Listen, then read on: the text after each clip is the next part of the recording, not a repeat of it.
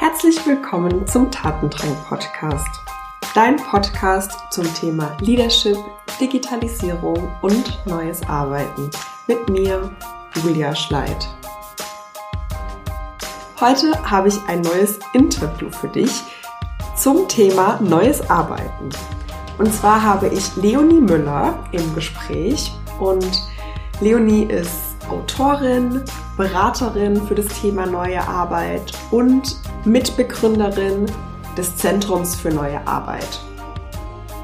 Im Podcastgespräch sprechen wir darüber, was Leonies Definition von New Work ist, wie sich Unternehmen auf die Reise in Richtung neue Arbeitswelt machen können, wie die neue und die alte Arbeitswelt parallel nebeneinander existieren kann, wie man mit Widerständen umgeht, falls die auftreten und ja, vieles mehr. Ich freue mich, dass du hier bist und viel Spaß beim Interview. Liebe Leonie, ich freue mich total, dass du heute dir die Zeit nimmst für dieses Podcast-Gespräch. Erstmal herzlich willkommen zum Tatendrang-Podcast. Ich würde sagen, wir starten erstmal mit einer kurzen Vorstellung. Wer bist du und mit welchen Themen beschäftigst du dich gerade? Mhm. Ja, vielen Dank. Äh, ich freue mich sehr über die Einladung und glaube, wir werden ein schönes Gespräch haben. Ähm, ich bin Leonie Müller. Ich bin äh, Unternehmerin, bin äh, als Beraterin unterwegs, berate Menschen und Unternehmen bei kulturellen Veränderungsprozessen. In Transit ist meine Marke und ähm, halte auch Vorträge, bin auf Bühnen unterwegs, schreibe gerade an einem zweiten Buch zum Thema New Work und die neue Arbeitswelt und äh, versuche in allem, was ich äh, tue und lasse, die Arbeitswelt bullshitfreier zu machen und die Kommunikation und die Kultur in und mit der Menschen arbeiten besser zu gestalten. Cool, spannend.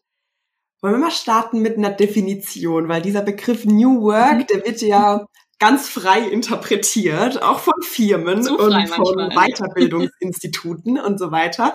Deshalb ähm, magst du vielleicht mal sagen, was so deine Definition ist? Was mhm. bedeutet für dich New Work? Was verstehst du auch ganz konkret darunter? Mhm. New Work ist für mich ein Containerbegriff, der quasi, dieser Container steht irgendwo in der Landschaft und da steht New Work drauf und da werfen ganz verschiedene Leute, Unternehmen, Politik, Medien, werfen da verschiedene Begriffe rein und verschiedene Konzepte und labeln das als New Work. Ähm, da gehören diese typischen Konzepte zu, die wir, glaube ich, alle kennen. Also Agilität, schönere Büros, Homeoffice, Remote Work, Formate allgemein, äh, die verschiedenen flexibel, äh, flexiblen Möglichkeiten, die die neue Arbeitswelt so bietet.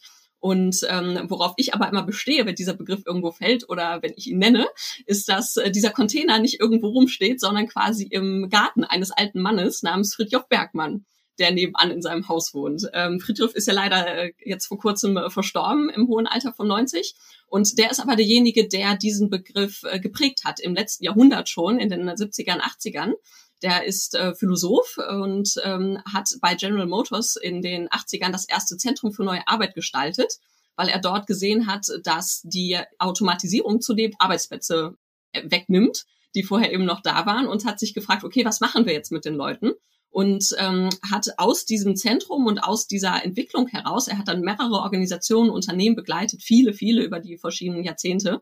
Und ähm, er hat ein neues Konzept entwickelt, eine Alternative zum Lohnarbeitssystem. Und das ist für mich, was das ursprüngliche New Work ist und wo ich auch immer darauf bestehe, das wenigstens zu nennen, damit Menschen wissen, was ursprünglich mal damit gemeint war, weil das ein sehr wertvolles Konzept ist. Es geht eben um eine Alternative zum Lohnarbeitssystem, weil er das Lohnarbeitssystem als sehr fehlerhaft beschreibt. Also das ähm, System ist ja sehr auf Arbeitsplätze fokussiert und es ist ja aber schon rechnerisch quasi unmöglich, dass es zu jedem Zeitpunkt für jede Person mit der perfekten Qualifikation am perfekten Ort, perfekte Bedingungen, Gehalt etc. die perfekten Arbeitsplatz gibt und auch einfach ganz viel Arbeit in der Gesellschaft die keine Erwerbsarbeit ist, wird ja eben auch unentgeltlich verrichtet. Allein sowas wie Kindererziehung und Care-Arbeit, Pflege von jungen und alten und kranken Menschen etc. Und was er sich gedacht hat, wäre, was wäre, wenn wir in Zukunft nur noch 30 Prozent unserer Zeit mit Lohnarbeit verbringen, eben dieses klassische Arbeiten, wofür man Geld bekommt, und ähm, die zweiten 30 Prozent mit Hightech Self-Providing verbringen, also eine Art modernen Bauerntum sozusagen, ähm, was nicht primär heißt, dass man wieder seine eigenen Schafe im Garten stehen hat, sondern dass man, das hatte in den 80ern schon vorausgesehen, mit äh, modernen Techniken wie 3D-Druck zum Beispiel, äh, Geräte und, und Ersatzteile etc., die man benötigt, eben einfach nachproduzieren kann und sie nicht für Geld irgendwo anders nachkaufen muss. Und das letzte Drittel und das vielleicht wichtigste in seinem Konzept und auch das, worüber am meisten gesprochen wird, ist das Calling, ist das wirklich, wirklich Wollen. Ähm, ein ganz zentrales Konzept äh, bei ihm ist die Armut der Begierde. Er sagt quasi, dass die meisten Menschen gar nicht wissen, was sie wirklich, wirklich wollen und das ist auch das für mich, ähm, was ich versuche mit all diesen verschiedenen Konzepten wie Agilität, Homeoffice, schönere Büros etc., ähm, die mit diesem Namen äh, New Work oft betitelt werden, äh, da eben die Verbindung herzustellen. Denn äh, New Work wird ja zurzeit sehr viel auf Unternehmensebene betrieben. Und ähm, also Unternehmen überlegen sich, wie verändern wir uns, wie müssen wir uns verändern, was für Anforderungen stellen unsere Mitarbeitenden. Und Bergmanns Konzept zielt aber eigentlich sehr viel auf die Ebene darüber und darunter, also einmal auf die Mikroebene, aufs Individuum und auf die Makroebene, auf die Gesellschaft. Spannend. Was ist denn das, was die fordern? Und wie ordnest du das dann in dein Konzept oder in dieses Konzept, was du gerade beschrieben hast, auch von, von Friedjof ein? Naja, also erstmal rein, rein zahlenmäßig, wenn man äh, auf die Demografie in Deutschland guckt, sieht man, dass jetzt bis 2030 unsere Elterngeneration, die Babyboomer, in Rente gehen. Und äh, das sind eine Menge, Menge Leute. Das sind mehrere Millionen Leute, die der Arbeitsmarkt quasi verliert jetzt in diesem Jahrzehnt, äh, einfach dadurch, dass sie eben in Rente gehen und äh, klassisch vorgesehen nicht mehr arbeiten werden. Und ähm, das ist einfach was, wo wir jetzt langsam, aber sehr sicher und das auch schon seit längeren Zeit in eine Phase reinkommen, wo ähm, Fachkräfte sehr rar werden und vor allem in den neuen Bereichen alles, was mit Digitalem zu tun hat und Technik und IT-Verständnis, ähm, sehen wir da einfach schon, dass da jetzt ein, ein Mangel da ist und der immer größer wird. Und dementsprechend ähm, ist das schon bei, bei einigen Firmen zumindest auf dem Schirm und teilweise auch jetzt schon relevant, dass ähm, die Begrifflichkeiten sich eigentlich umdrehen. Also ein Arbeitgeber als jemand, der Arbeit gibt und ein Arbeitnehmer als jemand, der Arbeit nimmt. Für mich gehören diese Begriffe eigentlich umgedreht im Sinne von äh, wir als Menschen, die irgendwo oder die Menschen, die irgendwo angestellt sind, sind die Arbeitgeber, weil sie ihre Arbeit einem Unternehmen geben und das Unternehmen ist der Arbeitnehmer. Und ähm, das finde ich ganz spannend, wenn man sich auch mal anguckt, dass wir jetzt eben in eine Zeit reinkommen, wo sich quasi Unternehmen bei Arbeit, bei den neuen Arbeitgebern, bei den alten Arbeitnehmern bewerben. Also dieses klassische, ähm, ich möchte mich irgendwo anstellen lassen und ich bewerbe mich bei Unternehmen und dann bin ich äh, abhängig von der Gnade, äh, wessen, welches Unternehmen mich dann auswählt quasi. Ähm, das dreht sich einfach in sehr, sehr vielen Bereichen der Wirtschaft jetzt langsam aber sicher um.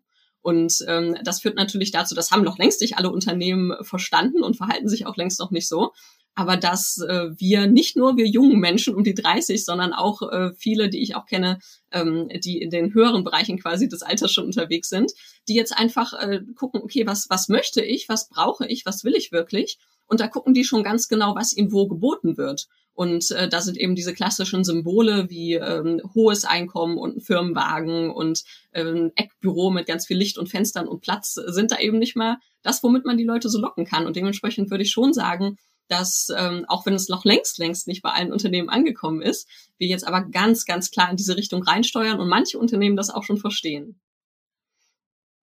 Wenn jetzt ein Unternehmen zu dir kommen würde und dich um Rat fragen würde, was, was können wir so tun, um äh, attraktiv zu sein, um uns gut zu positionieren, auch als Arbeitgeber attraktiv zu sein, was würdest du denen empfehlen?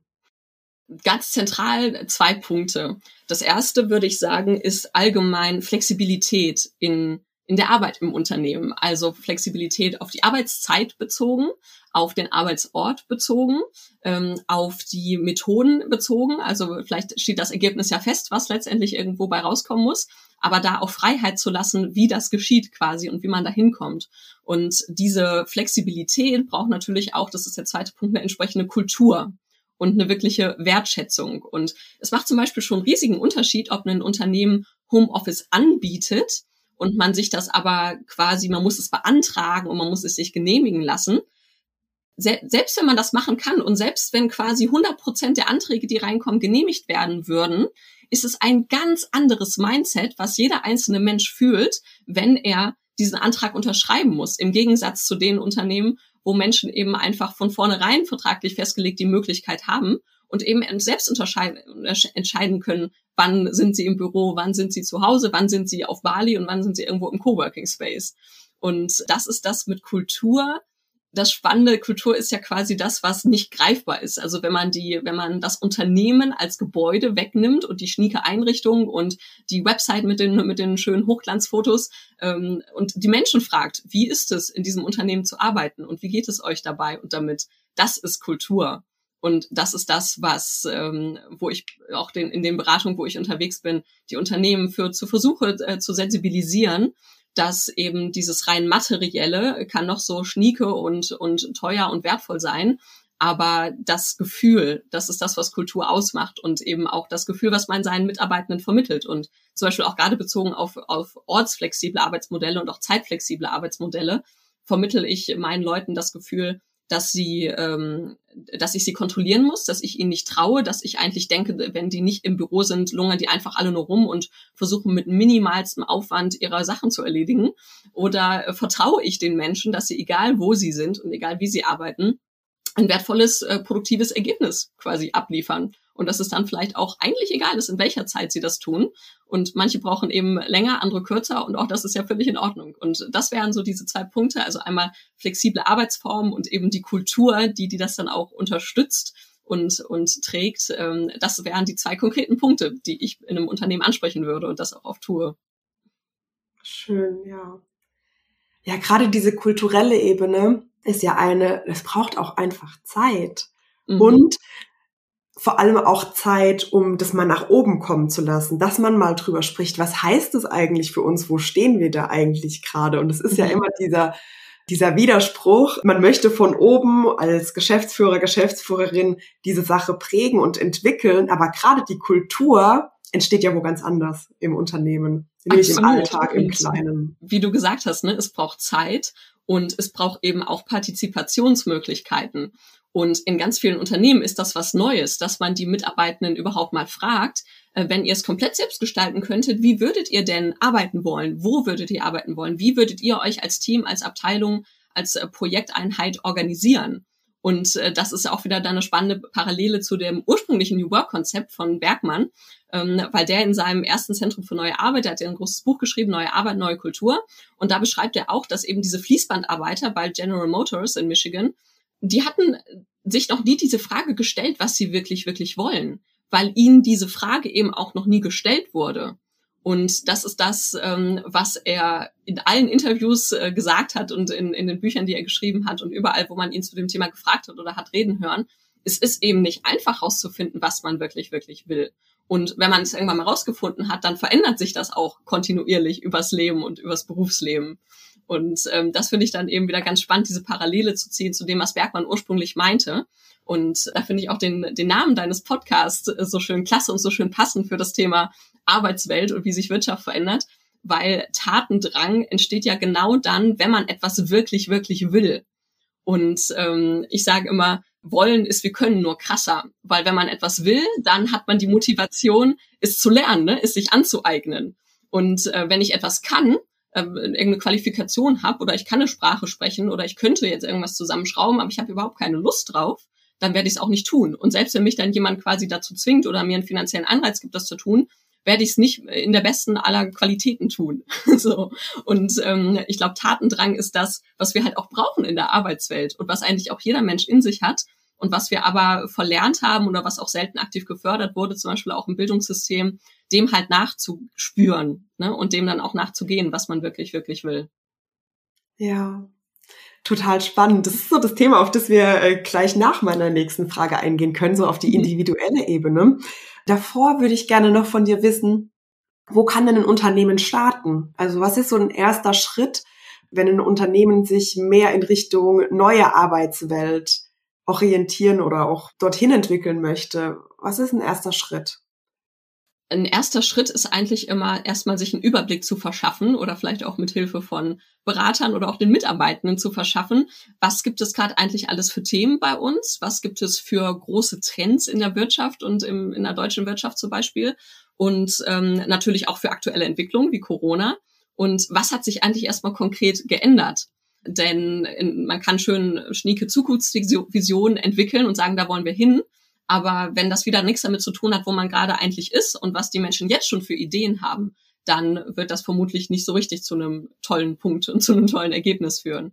Und ähm, deswegen erstmal dieses Orientieren und ähm, auch gucken, was ist für uns als Unternehmen wirklich passend. Das ist das Wichtige, weil und da ist auch wieder dieses Thema, wofür der Begriff New Work so oft missbraucht wird, zum Beispiel das Thema Agilität. Ist ja ein spannendes, äh, tolles Thema, ist ein, ist ein Format, ein Mindset, das sind äh, Frameworks wie Scrum und Kanban etc., die in vielen Unternehmen sehr viel Gutes tut und sehr positiv wirken, aber eben nicht in allen Unternehmen per se. Und was ich sehr oft beobachte, ist ähm, äh, die Entscheider, wie man sie so nennt in Unternehmen, was ich auch einen ganz schrecklichen Begriff finde, weil es irgendwie darüber hinwegtäuscht, dass jeder Mensch äh, sein eigener Entscheider auch ist. Aber wenn die klassischen Entscheider eben irgendwo auf einem Branchenevent waren oder irgendwas gelesen haben oder sich ausgetauscht haben und dann sagen, oh ja, Agilität, das ist jetzt der neue heiße Scheiß, das machen unsere Mitbewerber auch und deswegen führen wir jetzt auch Agilität ein. Und das ist eben schon der zweite Schritt. Und die haben aber den ersten relevanten Schritt, nämlich sich zu orientieren und zu prüfen, was von dem, was eigentlich gerade entsteht und möglich wird, ist überhaupt relevant und hilfreich für uns. Den haben die nicht getan. Und das ist das, wo ich auch bei vielen Unternehmen sehr viel Taten dran erlebe, im Sinne von, oh ja, jetzt Agilität und wir machen unsere Bü Büros schöner und so. Ja, könnt ihr schon machen, aber wenn ihr vorher nicht wirklich mal evaluiert habt, ob das sinnvoll für euch ist und was für Ideen und Optionen es noch gibt, ist es auch wieder nicht so richtig zielführend. Ja, absolut. Es ist so witzig, dass äh, du dieses Thema Agilität auch ansprichst und diesen ersten Schritt zu überspringen, weil ähm, ich hatte letzte Woche ein Gespräch mit der Andrea Steverding mhm. und sie hat mal das, äh, das Wort Agilität als Worst Buzzword mhm. betitelt in dem Interview und dann haben wir auch in dem Zuge darüber gesprochen und wir sind zu dieser gleichen Erkenntnis gekommen, dass wenn man einfach nur eine Methode nehmen möchte und umsetzen, dann überspringt man so diesen ersten Schritt, nämlich überhaupt erstmal eigene Erfahrungen zu machen, mhm. ähm, zu schauen, was passt eigentlich für uns und was nicht und wie könnte das aussehen. Auch wenn man sich am Ende für eine Methode entscheidet, braucht es ja immer wieder diese Loops, um erstmal zu gucken, passt es, passt es mhm. nicht, wie würde es besser passen, um auch die Mitarbeitenden dazu einzuladen, mitzudenken und mitzufühlen. Also das ist ja alles immer auch im Zuge so einer Veränderung. Wie fühlt sich das für uns an? Es macht einfach was mit äh, Mitarbeitern und Mitarbeiterinnen, wenn mhm. auf einmal eine Veränderung der Arbeitsweisen, der Strukturen angeregt wird. Mhm. Und es ist einfach nicht hilfreich, wie du sagst, von den Entscheidern irgendwas überzustülpen und dann dabei zu bleiben. Vor allem, weil ja auch jeder Mensch hat ja seine Gefühle und jeder Mensch hat auch seine Erfahrung und jeder Mitarbeitende hat seine Erfahrung und seine Ideen, vielleicht seit Jahrzehnten schon quasi, was man besser machen könnte, was man anders machen könnte, was ihm persönlich mehr helfen würde, was dem, dem Team, dem, der Abteilung, dem Unternehmen mehr helfen würde. Und wenn man das nie abfragt, ist das einfach ein riesiger, äh, äh ein riesiger Raum an, an Goldmünzen, die rumliegen und äh, die keiner mal anguckt und äh, mal evaluiert, wie die einem jetzt helfen könnten. Und das ist natürlich doppelt schade, weil es erstens die, die Menschen frustriert, wenn sie nicht gefragt werden, weil das bedeutet, man nimmt sie nicht ernst und man glaubt besser, als sie selbst zu verstehen, was sie jeden Tag acht Stunden oder mehr oder weniger machen. Und ähm, das Zweite ist natürlich auch, dass, dass das Unternehmen einfach nicht das beste Ergebnis für sich daraus zieht, das zu übergehen. Ja. Ja, vor allem die Mitarbeitenden sind ja schon oftmals durch ganz, ganz viele Transformationen gegangen und deshalb ist da ja auch so eine gesunde Skepsis, nenne ich es jetzt mal.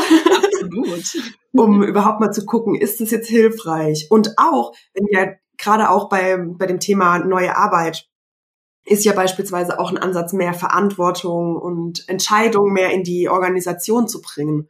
Und dann wird der natürlich auch, und es ist, glaube ich, sehr menschlich, also das machen ja auch Kinder, testen, wie weit komme ich jetzt eigentlich mit dieser neuen mhm. Verantwortung? Inwieweit wird meine Entscheidung denn eigentlich akzeptiert? Und dann wird ganz genau drauf geachtet, wie geht jetzt eigentlich ne, eine Führungskraft, Projektleiterin oder auch die Entscheider, wie du es genannt hast, mit dieser Entscheidung um? Wie wird es gehandhabt und wie wird damit weiterverfahren? Und sobald da wieder ein altes Verhalten an den Tag gelegt wird, ist natürlich dann auch wieder diese Erfahrung, okay, es bringt nichts. Und das sind ja diese Erfahrungsloops, die ganz viele Jahre gemacht wurden, warum auch immer diese Widerstände mhm. bei Transformation oder auch Veränderungen hochkommen. Mhm. Und das ist auch, ähm, das ist natürlich ein Problem, weil je öfter man etwas unter dem Begriff Change und wir verändern jetzt was und Transformation irgendwie versucht und es dann doch nicht so richtig glückt und eben auch nicht so, nur so halbherzig durchführt, indem man eben nicht vorher wirklich mal sich orientiert, nicht wirklich mal äh, mit den Mitarbeitenden in Partizipationsgespräch geht, da ist natürlich der Frust hoch und das ist auch wieder bezogen auf den Begriff New Works ein Problem, was ich sehe, dass ganz viel jetzt unter diesem Begriff quasi getrieben wird und man ist einfach gezwungen, diesen Begriff zu definieren, was man selbst damit meint und darunter versteht. Weil wenn man den einfach irgendwo nur erwähnt, wird quasi von zehn Personen, werden irgendwie fünf sagen, oh, bei uns da im Unternehmen, da wurde schon New Work gemacht und das hat gar nicht funktioniert und das ist richtig doof, so. Und ähm, das ist natürlich ja schon wieder problematisch. Und Verantwortung ist natürlich was, was Zeit braucht, so, woran man sich gewöhnen muss und was man, was man ausloten muss. Und bisher funktionieren ja sehr viele Organisationen auch so, dass ähm, die Verantwortung zu, zu eng quasi abgesteckt ist. Also da sagen ganz schnell dann Personen, das ist nicht mein Verantwortungsbereich oder da fühle ich mich auch überhaupt nicht Verantwortung oder das ist mir quasi egal. Also ich habe quasi so meinen Teil, wenn man sich auch Wissensarbeit im Büro wie so ein Fließband vorstellt, ich habe hier meinen Teil erledigt und wenn das dann später irgendwie zu, zu Problemen führt, ist es nicht mal mein Teil des Fließbands. So. Und ähm, das ist natürlich auch was, ähm, wo wir sehr komplex jetzt unterwegs sind in der Arbeitswelt. Ne? Also es geht eben äh, um das Thema Verantwortung, das braucht Zeit. Und äh, um das Thema Wollen und Motivation, das braucht Zeit. Und dann noch diese ganzen vielen kleinen individuellen Entwicklungen mit dem Großen zu verbinden als Unternehmen und als Gesellschaft. Das ist natürlich wahnsinnig komplex. Und je komplexer die Dinge brauchen, desto äh, werden, desto undurchsichtiger werden sie, desto mehr brauchen sie Zeit und desto mehr Nerven braucht man auch, um sie, um quasi da durchzugehen. Ja, absolut. Ja, du hast ja gerade auch gesagt, ne, wenn man so Verantwortung bekommt, dann, dann gibt's da sicherlich auch MitarbeiterInnen, die da gar nicht so von begeistert sind. Und ich glaube, dann ist es extrem wichtig, auch mal zu fragen, warum? Weil diese Lösung von außen, das bringt ja in dem Sinne nichts, weil davor ja was passiert ist, eine Erfahrung mhm. gemacht wurde, wo dieses, ich trage jetzt Verantwortung und werde im Zweifel vielleicht sogar dafür ne, doof angemacht, äh, ein Fehler ist passiert mhm. und was passiert dann, wirklich mal zu fragen, woher kommt es eigentlich, diese, dieser Widerstand? Und gleichzeitig, und das finde ich, wird viel zu oft vergessen in diesem ganzen, in, in der ganzen Veränderung der Arbeitswelt, über die wir reden und der Begriff Transformation, der ja dauernd fällt und den wir auch nutzen der ja auch gut und richtig, richtig und wichtig ist. Weil natürlich ist es insgesamt eine Transformation von der alten in die neue Arbeitswelt, von, von alter klassischer Arbeit, wo alle in ihrer Fabrik und in ihrem Büro sind, zu eben einer Arbeitswelt, die flexibler ist. Gleichzeitig dürfen wir aber nicht vergessen, dass die Schere immer weiter aufgeht. Ich nenne das immer Dilatation. Das ist quasi der, der griechische Begriff für Ausdehnung und Verbreiterung. Ähm, wir machen nicht einfach diese Transformation von vorher haben alle im Modus A gearbeitet und jetzt arbeiten alle im Modus B, sondern wir kommen jetzt in eine Welt rein, in der beide Modi nebeneinander äh, passieren und funktionieren. Es wird immer Menschen geben, und das ist völlig in Ordnung und völlig normal, aber das vergessen wir ganz oft. Es wird immer Menschen geben, die wollen nicht anders arbeiten. Die wollen keine flexiblen Arbeitszeiten. Die wollen nicht den ganzen Tag im Homeoffice oder auf Bali oder im Coworking Space sitzen. Die wollen nicht mehr Verantwortung. Die wollen nicht iterativ arbeiten und immer wieder auch sich selbst und ihre Arbeit etc. hinterfragen. Das ist schade, aber das ist in Ordnung und das ist normal. Und das dürfen wir natürlich nicht vergessen, dass es nicht einfach nur darum geht, die alte in die neue Arbeitswelt zu transformieren, sondern mit dieser Dilatation umzugehen, die einfach gerade entsteht und wo die Schere quasi immer weiter sich öffnet. Ja. Was sind so klassische Widerstände, die du da wahrnimmst und wie gehst du dann mit denen um? Löst du die auf oder lässt du die dann wirklich einfach bei den Personen? Aber wie nimmt man die dann auch mit, ne, wenn dann einzelne Personen in einem Team sind, die nicht mitgehen wollen? Was ist deine Erfahrung? Schwierig, ne? Also ähm, da gibt es natürlich auch viel Fluktuation ähm, verschiedene Beispiele von verschiedenen Unternehmen, wo eben ein, ein wirklicher Kern des Arbeitsmodus verändert wurde und wo dann eben ein paar Personen gesagt haben, das ist nichts für mich. So, mir hat es bisher hier gut gefallen, aber da möchte ich nicht mitmachen und ich verstehe auch, dass diese Transformation hier allumfassend ist, dass ich nicht quasi mit ein paar anderen noch in der alten Arbeitswelt verbleiben kann, während das Unternehmen sich insgesamt so transformiert und die dann eben äh, gegangen sind. Und ähm, das ist natürlich äh, traurig und tragisch, gleichzeitig notwendig. Natürlich gibt es aber auch ganz viele Unternehmen, wo die Menschen einfach auch da bleiben wollen und auch vertraglich ein Recht haben, da zu bleiben und ähm, wo man dann natürlich gucken muss, wie geht man damit um. Und da kommen wir, glaube ich, wieder, machen wir quasi den Fall zurück zu dem, worüber wir eben gesprochen haben, dass eben die meisten Menschen sich daran, also noch nie gefragt wurden, was ihre Erfahrungen sind und ihre Meinung zu Dingen und gleichzeitig sich daran gewöhnen müssen, dass das wirklich ernst gemeint wird. Und ähm, die Erfahrung, dass man ernst genommen wird, macht man, wenn etwas, also erstens, wenn man sich, wenn man sich äußern darf und wenn man das Gefühl bekommt, dass es wirklich relevant ist, was man hier sagt und dass man seine Erfahrung teilt. Und zweitens, wenn man merkt, dass das irgendwo implementiert wird, dass das nicht nur in einer, in einer großen Excel verschwindet, wo ich Mitarbeiter äh, 3, 4, 5, 8, 9 bin ähm, und äh, da habe ich das und das gesagt und das sind meine Ideen, sondern wenn, wenn ich merke, dass das wirklich implementiert wird, äh, was meine Erfahrung ist. Und das ist meine, wiederum meine Erfahrung, dass wenn man Menschen die, schafft, es dieses Gefühl zu geben, indem man den Prozess eben so gestalten kann, dann ähm, wird es eigentlich fast immer möglich sein, diese Widerstände aufzulösen, indem man sie eben ent, entgründet. Und gleichzeitig darf man nicht vergessen, das ist ein Widerstand, ja immer sich ist ja ist ja Teil einer Dynamik, zum Beispiel in einem Unternehmen, in einem Team, in einer Abteilung, in einer Gruppe von Menschen an sich.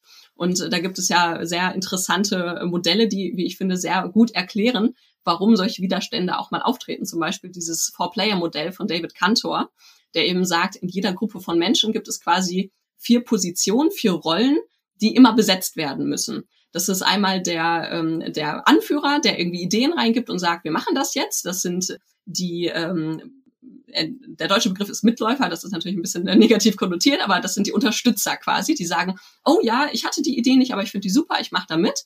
Dann gibt es den Beobachter, der irgendwie sich zurückhält, wo man sich so denkt, hm, hat der irgendeine Meinung dazu, der sagt nie was, aber der beobachtet schon ganz schön genau, was passiert.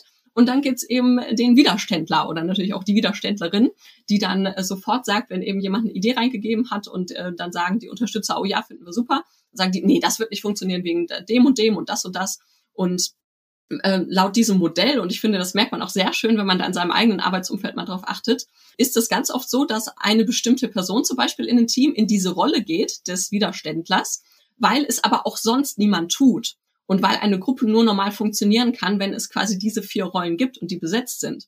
Und ähm, da finde ich zum Beispiel auch als Moderatorin von Workshops in Unternehmen ist dann zum Beispiel auch mal total spannend, was passiert, wenn ich als Moderatorin zum Beispiel bewusst in diese Rolle gehe und dann und in, in die Widerstandsrolle und dann zum Beispiel Kritik und Bedenken äußere. Denn wenn die Person auf einmal merkt, oh, ähm, ich muss das jetzt gar nicht mehr tun, weil es hat hier schon jemand irgendwie Kritik gesagt, dann verändert die auch auf die Rolle, in die sie geht oder gehen muss oder gehen will. Und dann wird auf einmal aus diesem, ah ja, das ist der Dieter, der findet immer alles doof, was wir vorschlagen und so, ähm, versteht man auf einmal, dass der Dieter das zum Beispiel oft nur gemacht hat, weil niemand anderes Kritik geäußert hat, Bedenken geäußert hat konstruktiv gesagt hat, worauf man achten muss, damit es nicht scheitert. Und ähm, das sind eben so, so kleine, feine Tricks quasi, die ich total spannend finde, eben auch anzuwenden in der Praxis, weil sie funktionieren und weil sie einem zeigen, dass der Widerstand, von dem man ganz oft denkt, dass es in der Person, in der Persönlichkeit selbst begründet ist und dass man quasi diesen Widerstand nicht losbekommt, wenn man die Person nicht los wird, dass das eben gar nicht stimmt.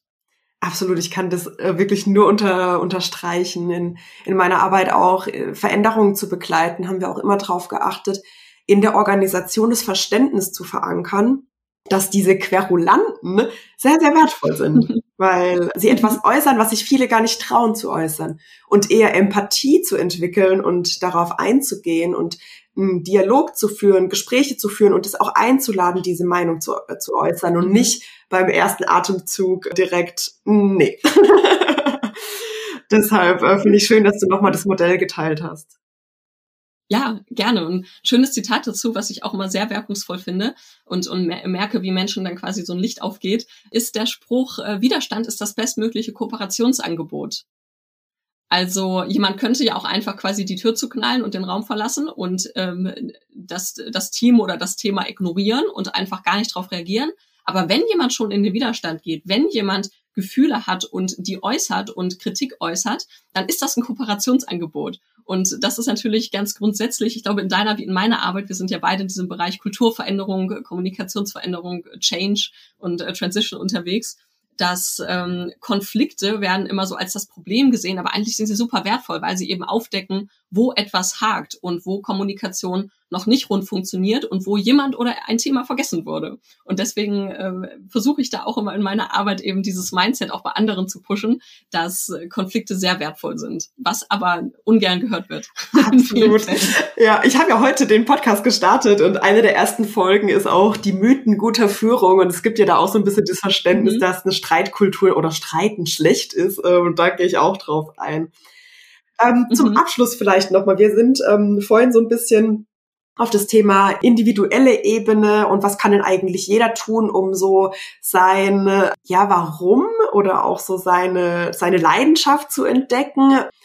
Wo verortest du dieses Thema? Ist es wirklich in der Verantwortung der Individuen oder ist es sogar in der Verantwortung der Unternehmen, das auch zu unterstützen? Und wie kann man vorgehen? Ähm, ich würde sagen, es ist im Großen und Ganzen auf allen drei Ebenen in der Verantwortung. Es ist in meine eigene Verantwortung als Individuum, wenn ich in einem Unternehmenskontext agiere, zum Beispiel als angestellte Person, ist es bestenfalls auch im Sinne äh, und in der Verantwortung des Unternehmens, mir zumindest einen gewissen Rahmen zu geben, wo ich das auch rausfinden kann. Und gleichzeitig haben wir als Gesellschaft, ja, und als, als Politik und Medienlandschaft die ja bestimmt, worüber berichtet wird, die bestimmt, ähm, welche Fächer es in der Schule gibt, was da drin unterrichtet wird, finde ich, haben wir auch da eine wichtige Verantwortung, die wir nicht zu sehr beim Individuum abladen sollten und gerade bei den kleinen Individuen im Sinne von, von Kinder, weil man da einfach schon wahnsinnig viel erreichen kann, wenn man da im frühen Alter schon da Menschen für sensibilisiert. Und das ist, finde ich, eine Verantwortung, die in der Gesellschaft auch liegt. Letztendlich werden wir jedoch alle erwachsen oder zumindest halbwegs erwachsen. Und ähm, da finde ich es ganz, ganz relevant, dass wir diese Verantwortung für uns selbst übernehmen. Denn letztendlich hat kein Mensch auf der Welt ein Interesse daran, äh, so sehr ein Interesse daran, dass wir ein zufriedenes, glückliches, gesundes Leben und Arbeitsleben führen, wie wir selbst unsere Familie nicht, unsere Partner und Partnerinnen nicht, unser Chef nicht, äh, die Kanzlerin nicht, niemand. So. Und äh, wir leben ja in Deutschland in, einer, in, so einer Meckerkultur, wo gerne auch gesagt wird, ah, das Wetter hat jetzt die Verantwortung, mein Chef hat die Verantwortung und die Kanzlerin hat die Verantwortung und alle anderen sind schuld. Und letztendlich äh, sind wir als erwachsene Individuen aber immer in der Situation, dass wir eine Entscheidung treffen können. Dass wir uns entscheiden können, ähm, wie will ich mich verhalten, was will ich darüber denken, will ich mich selbst analysieren und äh, das ist deswegen ein Punkt, ähm, man kann, man kann und sollte viel dafür tun und machen und äh, darauf warten, quasi auch das Unternehmen und die Gesellschaft da an Verantwortung übernimmt, aber man kann da auch noch sehr, sehr lange drauf warten. Und äh, das Schöne ist ja, das ähm, merke ich auch selbst in meiner eigenen, in meinem Unternehmertum und meiner Selbstständigkeit jeden Tag. Ich wache auf und ich habe zu 100 Prozent die Verantwortung dafür, wie es mir geht, was ich tue, was ich erreiche, was ich für Wert schaffe und eben ganz zentral, wie es mir geht und wie ich mich fühle und in welchem Modus ich das alles tue. Und das ist ein Mindset, das ich mir einfach verbreiteter in der Gesellschaft wünschen würde, weil man dann feststellt, dass man doch ganz schön viele Möglichkeiten hat, wenn man sich und sein Leben wirklich selbst in die Hand nimmt und sein, sein Glück, sein Schicksal, wie auch immer man es nennen möchte. Und äh, da finde ich, ist Verantwortung einfach ein tolles Gefühl, weil man auch einfach realisiert, dass man das eben zu einem recht großen Teil doch selbst in der Hand hat und da auch sich selbst und dadurch auch anderen einfach Gutes tun kann. Absolut. Ach, ich bin ein Fan davon auch, ne, Verantwortung selbst zu tragen und auch in diese Gestalterrolle zu gehen. Also äh, Dinge mhm. auszuprobieren und manchmal bleiben wir so in unserem Kopf verhaftet und spielen die Gedanken irgendwie von rechts nach links. Und dann fehlt aber halt wieder, waren wir ja vorhin schon, diese Erfahrung, wie ist es denn eigentlich wirklich? Und ganz ehrlich, in meiner mhm. Entwicklung hatte ich so oft Gedanken und Ideen, die sich in meinem Kopf super gut gedacht haben, aber dann in der Umsetzung ähm, doch so ein bisschen anders waren. Und es ist auch in Ordnung, dann nochmal einen anderen Weg einzuschlagen und sich das auch zu erlauben. Mhm. Und dass man sich als Individuum mit seiner eigenen Verantwortung beschäftigt, das kann man ja auch in einer Gruppe von Menschen tun. Ne? Man kann ja auch sagen, ähm, ich schnapp mir eine Gruppe von Freunden oder in unseren Fällen als Selbstständigen von anderen Selbstständigen und Unternehmern und wir reden darüber, wie es uns geht mit der Verantwortung, die wir für uns selbst haben, die wir für unser Unternehmen haben, ähm, was wir da für positive, für negative Erfahrungen gemacht haben, was wir für Tipps uns gegenseitig geben und nehmen können. Ähm, also auch da, ähm, wir sind ja eine, eine in sehr individualisierte Gesellschaft und eine Gesellschaft, die sehr viel auch auf dem Individuum ablädt, bis hin zu diesem großen Glücksthema, dass du eben komplett selbst für deine für dein Glück und deinen Zustand verantwortlich bist, was ja so hundertprozentig auch wieder nicht stimmt. Aber auch da kann man ja diese, diese alleinige Verantwortung gemeinsam leben und erkunden. Und das finde ich einfach auch super wertvoll, wenn man das macht. Ja, voll schön. Zum Abschluss habe ich noch eine persönliche Frage für dich, die ich all meinen mhm. Interviewgästen äh, stelle. Und zwar, gibt es etwas, was du bereits gemacht hast oder vielleicht auch noch tun möchtest, von dem du denkst, das ist eine sehr wertvolle Erfahrung und das sollten auch andere äh, mal ausprobiert haben?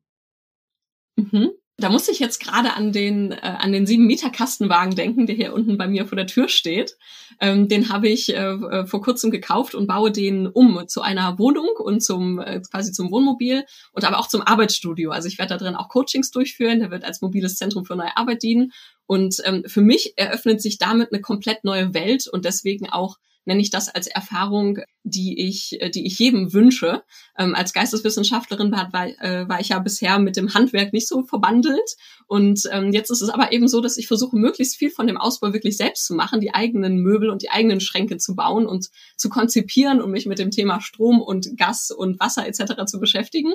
Und ich finde es unendlich unendlich spannend und, und Perspektiven erweiternd und freue mich einfach total darauf, und darüber, dass ich über diesen, über diesen Weg des Ausbaus jetzt quasi irgendwie so mein, äh, ja, festgestellt habe, wie wertvoll es ist, handwerklich tätig zu sein. Es ist ein tolles Gefühl, äh, eine wichtige Mail abzuschicken oder einen, einen tollen Workshop zu leiten, in dem ganz viel passiert und wenn ich das dann aber auch damit verbinden kann, dass ich dann äh, in meiner Freizeit eben wieder meine Möbel zusammenhämmere und konzipiere und recherchiere, ähm, das finde ich eine super wertvolle Perspektive. Und das ist was, was ich gerade selbst erleben darf, wo ich super dankbar drüber bin und was ich anderen äh, auch sehr empfehlen kann, mal zu gucken, was gibt es vielleicht noch für Modi, für Tätigkeiten, die ich bisher gar nicht bedacht habe, wo ich bisher gar, nicht, äh, gar nichts mit zu tun hatte was aber mich als Mensch und auch mich als arbeitender Mensch in den Rollen, die ich ausfülle, wirklich so bereichern kann.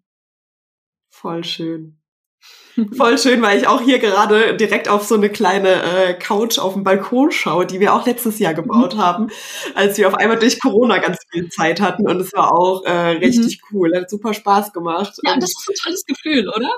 Man sieht einfach, wie man vorankommt. Allein das mit den Händen mal wieder tätig zu sein, ähm, das macht Absolut. irgendwie doch einen, Unterschied. Und auch diese, man, man hat es ja teilweise gar nicht probiert und hat trotzdem so eine Überzeugung, ich bin nicht kreativ oder ich mhm. bin nicht handwerklich begabt, weil einmal ein Loch in der Wand schiefgegangen ist. Oder ja, so. genau sowas. ah, voll schön. Cool. Okay, ja, vielen Dank, Leonie, äh, für das Gespräch. Sehr gerne. Ich erinnere mich noch an letztes Jahr, wo wir uns im September so das erste Mal in Live getroffen haben. Du bist ja mhm. hier durch Karlsruhe gefahren und wir haben uns gesehen und dann haben wir zwischendurch mhm. auch nochmal telefoniert und super inspirierend, dein Werdegang und der Austausch mit dir immer und auch heute äh, habe ich selbst so viel aus dem Gespräch mitgenommen. Vielen, vielen Dank für deine Zeit. Dankeschön, ebenso, sehr, sehr gerne. Und ich freue mich einfach total über unseren Kontakt und bin sehr gespannt, wie es jetzt weitergeht mit deinem Podcast und freue mich sehr drauf. Vielen Dank fürs Einschalten. Falls du Feedback für mich hast, Themenvorschläge oder auch Vorschläge für Interviewgäste, dann schreib mir gerne jederzeit eine E-Mail oder auch auf Social Media. Die Links findest du in den Show Notes. Und jetzt wünsche ich dir noch eine gute Zeit. Bis zum nächsten Mal. Deine Julia.